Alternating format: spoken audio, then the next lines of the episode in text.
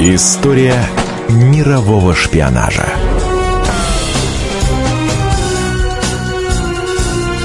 На радио «Комсомольская правда».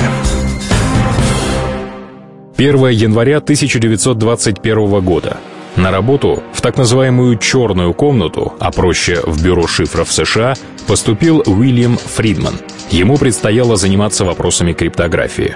В начале прошлого века некоторые научные умы считали, что в произведениях Уильяма Шекспира кроется тайный шифр. Над его разгадкой работала Элизабет Галлоп.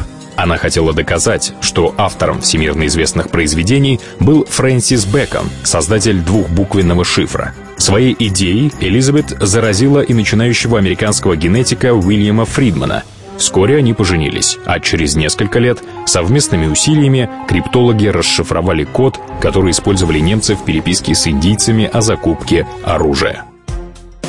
Уильям Фридман поступил на службу в радиоразведку, и все его мысли занимали цифры, буквы, шифры и коды. В начале Второй мировой войны он день и ночь пытался разгадать знаменитый японский пурпурный код и добился поставленной цели — в 1940 году Фридман взломал код, однако нервное напряжение так истощило его, что криптолог был госпитализирован с тяжелой депрессией. Кстати, благодаря данным, полученным Фридманом, американская разведка была в курсе того, что японцы замышляют налет на военную базу Пёрл-Харбор в декабре 1941 года, но не предотвратили его. Историки предполагают, что власти США хотели поскорее втянуть свою страну в войну.